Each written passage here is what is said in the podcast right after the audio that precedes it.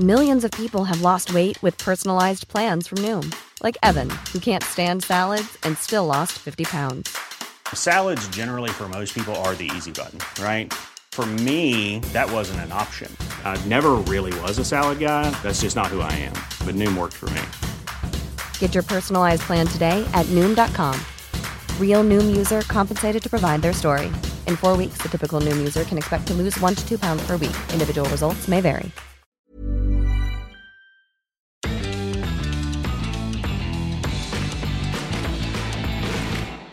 Hoy es jueves de Red, solo jueves de qué carajos voy a ver este fin de semana, querido Red. Hola, ¿cómo estás? Muy bien, ¿tú? Muy bien, muy bien. Me escucho un poquito con, con más voz de hombre de lo habitual porque me voy aliviando de, de esta temporada de gripe, de esta temporada de alergias. Entonces traigo la voz un poquito más ronca, más, más profunda de lo que suelo tener. Esa es la voz que yo, yo tengo cuando camino por avenidas peligrosas. Le hago, real. eh, bajarlo de que a, a de, de tenor a barítono, así. Sí, sí. Ah, pero platícanos con tu voz profunda. ¿Qué es lo que, qué debo ver este fin de semana? Pues este fin de semana les traigo yo a recomendación una gran serie de Netflix que tuve el gusto de conocer también a parte de su equipo de producción y a los dos talentos maravillosos que están detrás de ella, que es Ojitos de Huevo. Ojitos de Huevo es una serie original de Netflix, es una propuesta mexicana este, que sigue a Alexis Ojitos de Huevo, que para quienes estén familiarizados con el mundo de la comedia y el stand-up en México, Alexis es un comediante este, que ya lleva muchos años en México y lo que es más característico de él, y esto no es nada más este, así, nada más decir por decir, es literalmente eh, siempre de lo que él se presenta. Alexis es un comediante ciego y mucho de su, o no más bien mucho, todo alrededor de su material tiene que ver con cómo las personas ciegas lidian con el humor, así como también diferentes temas acerca de, pues, válgame la redundancia, visibilidad y representación para las personas con este, ah, eh, eh, di- discapacidad, o había otra palabra que utilizan en la misma serie que es divergencia funcional, creo que, le, que, que no- a lo mejor ya la estoy cagando, ya la estoy Mira, regando. es seguro, pero mínimo lo estamos intentando.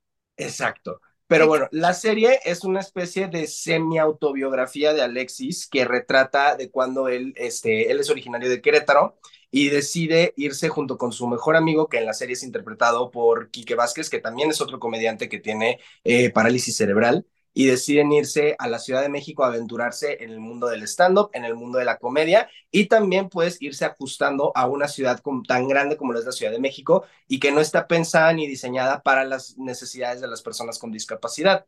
Y ahí también pues se va este, retratando la serie, el cómo pues van conociendo a nuevas personas, van conociendo a personas también que tienen otros tipos de este, discapacidades, el cómo otras personas eh, buscan aprovecharse de la imagen que da ayudar a personas este, con, discapacidades, eh, con discapacidades o este, eh, eh, como hacer actos caritativos o que parezcan caritativos, pero es únicamente pues para dar la imagen o para decir que, ay, miren qué inclusivos y qué buenos somos, así como también pues ir persiguiendo los sueños y de dominar una ciudad que puede parecer tan intimidante y tan retante para una persona en, la, en esta situación. Wow, o sea, suena bastante bien porque en, yo no tengo memoria de, mm, ok, en comedia hay dos tipos de comedia que se, bueno, no dos tipos, pero hay una cosa que se llama tirar para abajo o tirar para arriba, no sé si estás familiarizado con eso. A nuestra audiencia, ¿qué se quiere decir con tirar para abajo, tirar para arriba?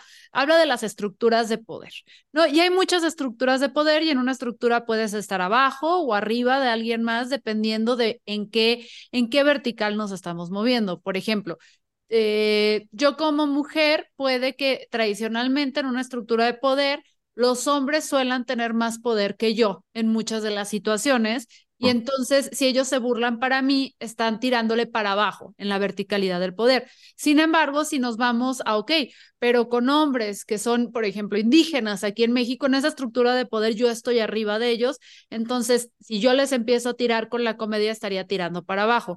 En la comedia, cuando queremos hacer comedia digna, cuando queremos hacer comedia propositiva, además de señalar, criticar, eh, porque también hay comedia que es aquella que se burla de sí mismo, cuando nos burlamos de las estructuras de poder, la regla para hacer comedia digna es siempre tirar para arriba.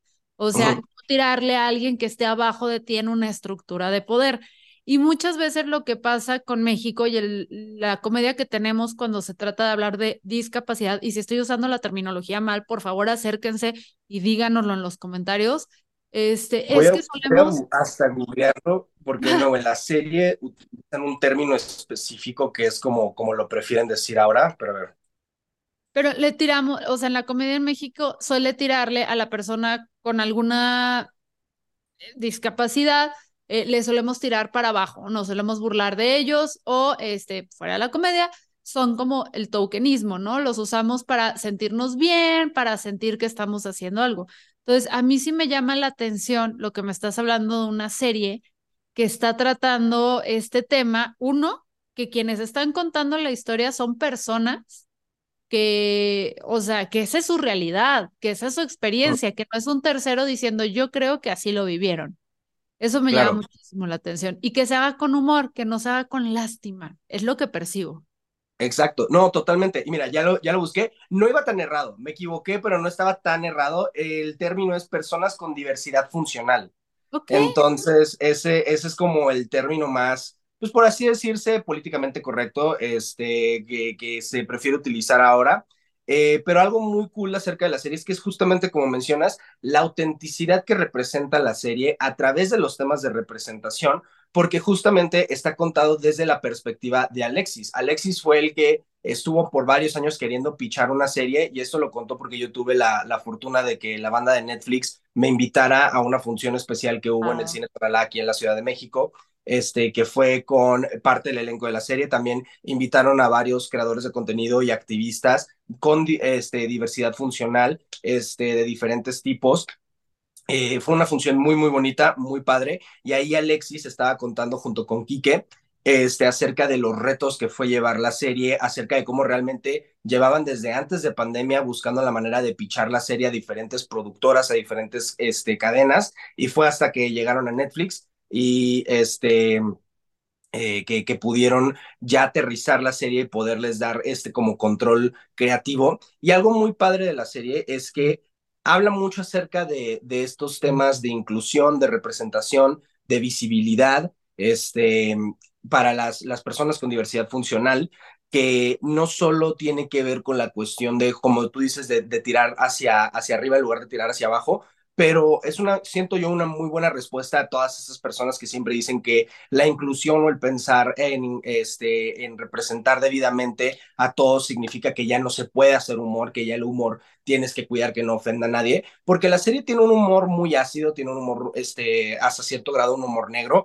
No es una serie familiar, sí es una serie para ya adolescentes y público adulto, este, pero lo importante es que aquí no se están burlando acerca de, de, un grupo este, subrepresentado o que no tiene el, mismo, como dices tú, poder social este, que, que la mayoría de las personas que vemos cuando vemos una serie de televisión o en este caso una serie de Netflix, sino que están hablando desde su perspectiva. Mucho de lo que, que muestra la serie, que son los momentos más cagados o los momentos más graciosos, son justamente anécdotas que Alexis ha contado en su stand-up que le han pasado de verdad por ejemplo, hay un, uno de los momentos más característicos que también este, nos contaron que fue uno de los más difíciles de hacer a un nivel de filmación, a un nivel técnico, es que cuando Alexis estaba en la universidad, su exnovia le puso el cuerno con una persona, este, por así decirse, manco, una persona que no tenía un brazo. Entonces, ahí en los baños de la universidad donde los cacharon él y su mejor amigo, se empieza a pelear Alexis, que es una persona ciega, con una persona que no tiene un brazo.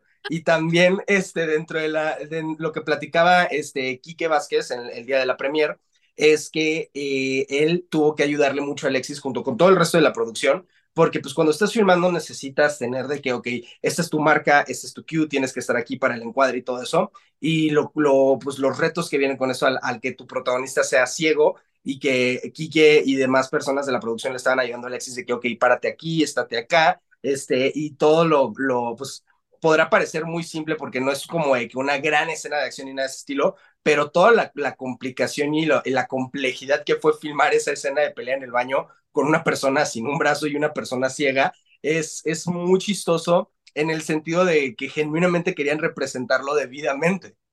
No, es que, o sea, me muero nada más del, del verlo. Alexis, yo le conozco un poco precisamente por talleres de comedia, porque se ha usado como referencia por cómo estructura sus chistes, que es brutalmente bueno. Entonces, pensar esa escena con su sentido del humor, eh, muero de ganas de verla. Y, y, creo que eso es parte, o sea, que, creo que eso puede ser parte de lo encantadora de esa serie, que, que muestres tu humor negro. Hay un comediante que uh -huh. se llama Daniel Sloss, no sé si lo ubicas. Sí, sí, sí. Ok, para quienes no ubiquen Daniel Sloss, no me acuerdo si es escocés, británico, es de esos lares, y ahorita con todo lo de Russell Brand, fue el único comediante que se atrevió a dar la cara eh, y decir, de este güey ya sabíamos lo que estaba pasando, ya sabíamos que era un agresor y se les había advertido. Fue el, uno que, el único que se atrevió a dar la cara. Eh, el caso es que Daniel Sloss en uno de sus primeros especiales, me parece ser que Netflix de comedia, porque también eso volteamos a decir, ah, entonces cuando estamos hablando de gente de la diversidad funcional, ¿es el término? Uh -huh. Gente sí, con okay, diversidad. Estamos aprendiendo con diversidad funcional, este, mmm, como que uno piensa y dice, ah, eh, nada más pueden hacer chistes de esos temas ellos, ¿no?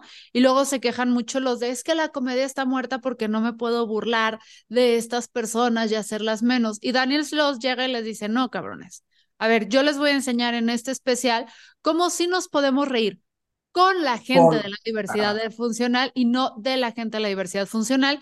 Y él habla del caso de, de su hermano, no me acuerdo qué tiene, pero tuvieron un accidente en automóvil chocan o algo así y él tiene que bajarse a cargar a su hermano, es todo muy aparatoso, pero su hermano parece que no puede caminar o algo.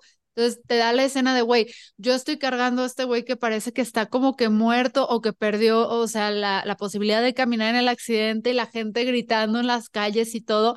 Y dice, no, el cabrón así nació y además es un ojete. Entonces, tipo, Daniel Sloss es un gran comediante que, que habla de estos temas, que me parece también Fabuloso. Alguien ahora que hablamos de neurodivergencias, por ejemplo, no sé si lo ubiques y sé que es otro tema, pero es uno de mis comediantes favoritos, Josh Thomas, ¿lo ubicas? No. Yo voy a poder recomendarte algo a ti. ok, había, ¿ubicas esta serie que se llamaba Please Like Me? No, la voy a buscar. En febrero del 2013 sale esta serie en es de a, a Reino Unido, me parece que es australiano, ¿no?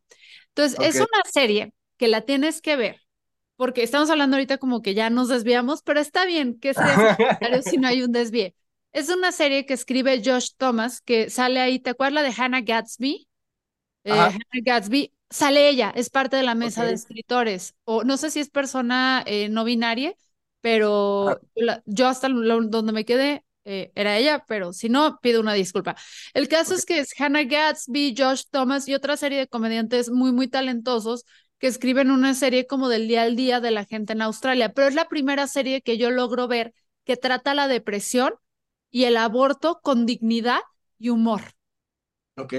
Pero con una dignidad y una sensibilidad sin minimizarlo, o sea, sin tratarlo como algo que no es, o sea, que no es importante. Entonces, uh -huh. Josh Thomas, que es un comediante LGBTQ+, eh, es muy joven, de hecho ha sido, fue la primera persona en ganar el, perdón, la persona más joven en ganar el Melbourne Interna International Comedy Festival Rock Comedy Competition, o sea, lo okay. ganó súper, súper, súper joven, y escribió también una serie que se llama Everything's Gonna Be Okay, que es de un güey que es australiano, va a visitar a su papá a Estados Unidos, eh, que tiene otras dos hijas de otro matrimonio, y eh, básicamente el papá le dice, brother, necesito que me eches la mano porque eh, me va a morir. Tengo una enfermedad, me va a morir y tus hermanas son adolescentes y necesito que alguien las vea. Entonces, okay. él se queda a cuidar a las hermanas eh, que todo es un caos y a qué voy con todo esto. Josh Thomas, que es el escritor de sus series, uno de los personajes de su hermana es una actriz que es autista, o está, no sé también si la terminología sea así, pero que es autista y que el personaje es autista. Y okay. habla del descubrimiento, por ejemplo, un episodio muy interesante es que esta chava, joven, adolescente, decide iniciar su vida sexual. Y okay. cuando decide iniciarla, ella de, muy man de manera muy consciente está alcoholizada. Y toda la gente okay. es de, abusaron sexualmente de ti. Y la otra vez, no, pendejos. O sea, yo decidí hacerlo, yo fui la que me aventé y el que sea autista no quiere decir que no tenga derecho a vivir una vida sexual plena total y absolutamente plena, entonces le bajan de pedo todos y es muy interesante porque son estas conversaciones que a veces nos cuesta trabajo como y que no le entramos porque volteamos y decimos, pobres personas, este, que no decimos con eh, diversidad funcional, sino que decimos, pobres discapacitados, hay que cuidarlos porque son puros. Y esa voltea dice, no. Y lo interesante es que Josh Thomas, al escribir este personaje para esta actriz, que es muy buena, eh, se va dando cuenta en la vida real y luego lo transmite en la serie, que se da cuenta en la realidad que dice, oye, como que chance yo también tengo algo de Asperger o autismo. Y se diagnostica y si es cierto, y esto lo integran este descubrimiento en la serie. neta, las dos series que ha hecho este sujeto son de las cosas más hermosas, te vas a reír muchísimo que yo he visto. Please like me y everything is gonna be okay.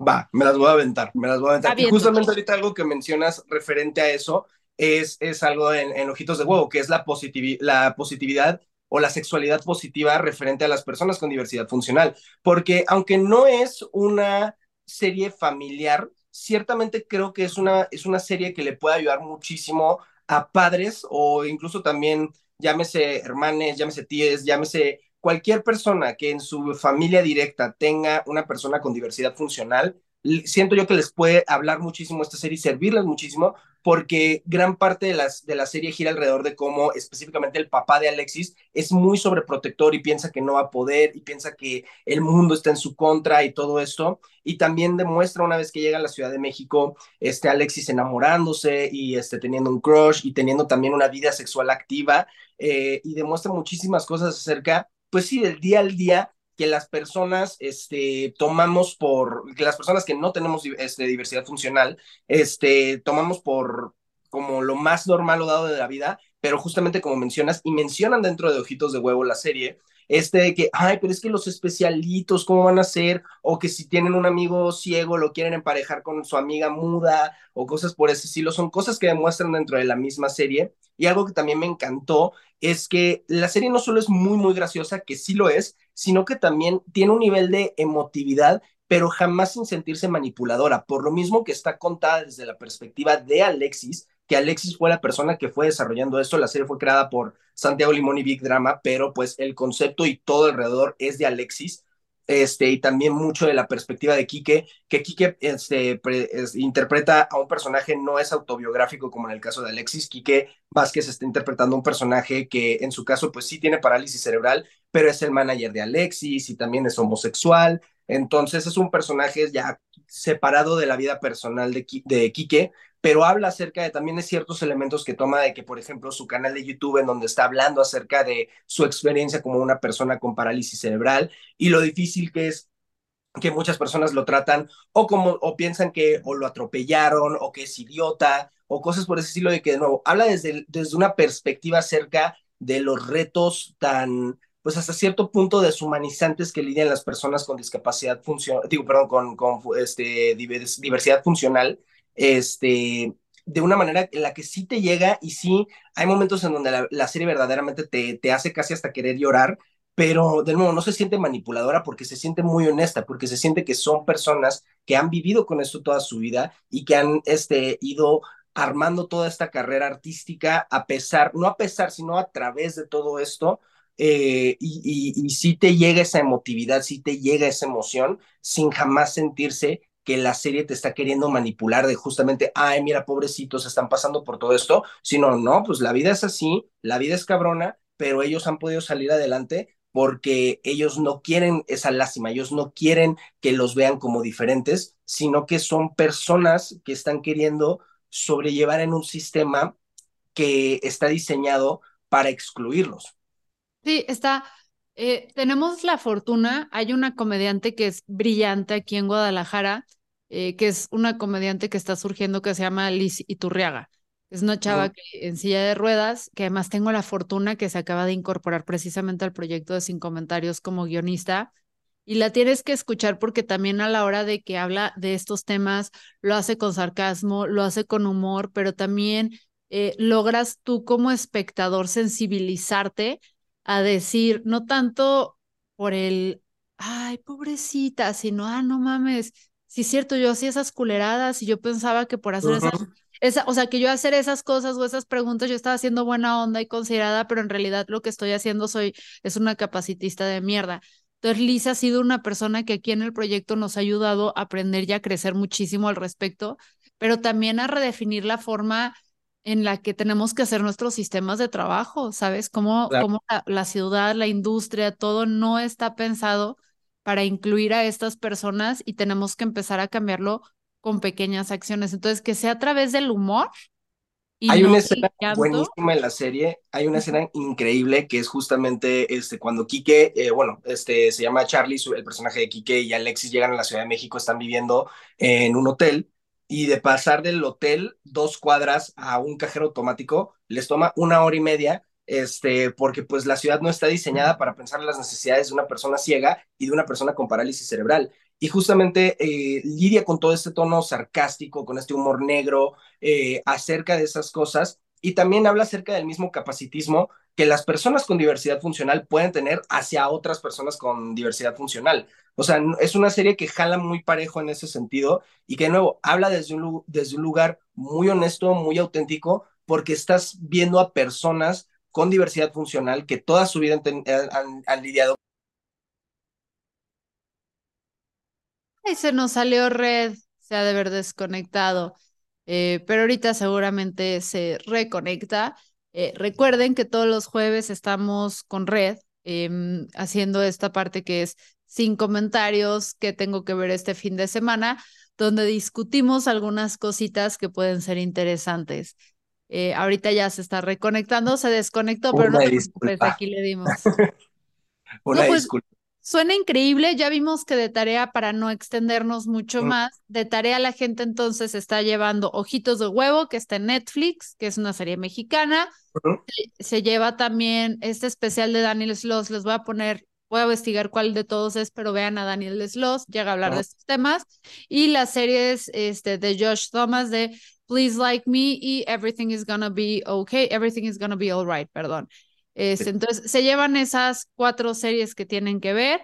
Y bueno, hay un documental que yo no he visto y sé que se sale totalmente de esto, pero es el documental que ahorita está muy viral, que hay dos documentales, pero el que se está hablando mucho es el de Netflix de Twin Flames. Em, ya, ¿Tú ya ubicaste de este, de lo que va?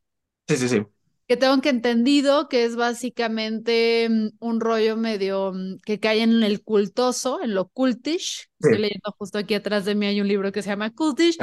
es eh, un, una pareja de personas que venden la idea de que tú tienes un alma gemela ahí afuera y tienes que hacer lo que se tenga que hacer para estar con ella. No implica, no importa si es acosarla, eh, brujería, o sea, tú hasta hacerte reasignación de sexo, porque también creen en este mundo binario donde uno tiene que ser el hombre y el otro tiene que ser mujer, y dentro de la gente que cree en lo que esta secta les promete son predominantemente mujeres, entonces para poner como que ponerles a la par, están incentivando el cambio de género eh, por estos motivos, ¿no? Que ya y nosotros si tú quieres transicionar, pero que nadie te manipule para hacerlo. Este, entonces, ese, ese documental está teniendo como mucho revuelo en redes sociales, por si lo quieren checar y les gustan las cosas de culto, en el sentido de cultos, no en el sentido de me gusta algo de culto específico Entonces, a mí sí me gustan mucho los cultos, entonces si quieren checarlo, denle por ahí. Red, ¿cómo te encontramos en redes? En redes estoy como eh, Red Solo-bajo en TikTok y The Red.solo en Instagram. Y nada más un como pequeño paréntesis, una última como recomendación referente a Ojitos de Huevo. Cuando la vean, pongan el audio descriptivo. O sea, el audio descriptivo es esta herramienta que, pues, obviamente para las personas con este, deficiencia visual o lo que sea, eh, pues es este audio de que la persona agarra una jarra o algo así, ¿no? Pero lo cool de esto es que el, audio descriptivo fue hecho en un estudio de doblaje llamado New Art y lo, el, por así decirse, narrador es Oscar Flores, que es un actor de doblaje talentosísimo, pero lo padre es que esto no es este audio descriptivo que es tan robótico y frío y distante, sino que el audio descriptivo lo hacen incorporando el mismo humor y sarcasmo que tiene la serie, que tiene el audio, la comedia de Alexis y de Quique, y es un, es un audio descriptivo que genuinamente ver la serie sin el audio descriptivo se siente incompleto porque el mismo narrador se vuelve como parte de la serie, se vuelve parte del humor. Y créanme que es una, es una, es una maravilla ese audio descriptivo que si no ven la serie con el audio descriptivo no la están viendo completa o no la están escuchando completa.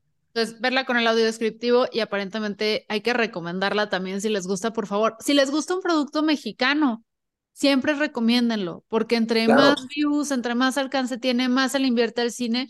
Y ahorita necesitamos que Netflix y otras plataformas volteen y digan, oigan, otro tipo de comedias son interesantes. ¿Qué tal si ahora le invertimos a comedias de otros grupos que no están siendo considerados dentro de lo mainstream?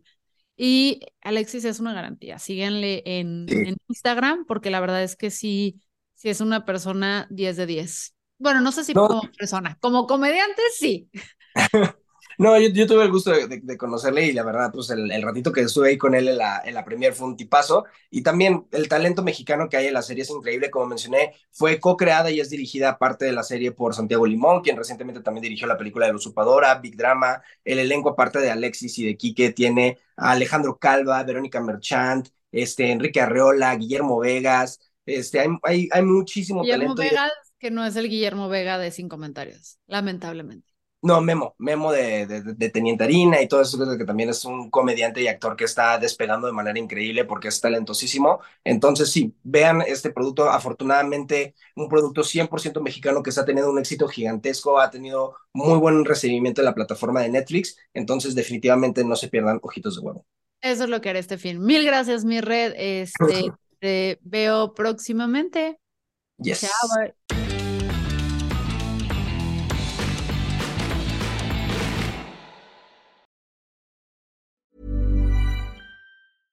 Even when we're on a budget, we still deserve nice things. Quince is a place to scoop up stunning high-end goods for 50 to 80% less than similar brands. They have buttery soft cashmere sweaters starting at $50, luxurious Italian leather bags, and so much more. Plus, Quince only works with factories that use safe, ethical, and responsible manufacturing. Get the high-end goods you'll love without the high price tag with Quince. Go to quince.com/style for free shipping and 365-day returns.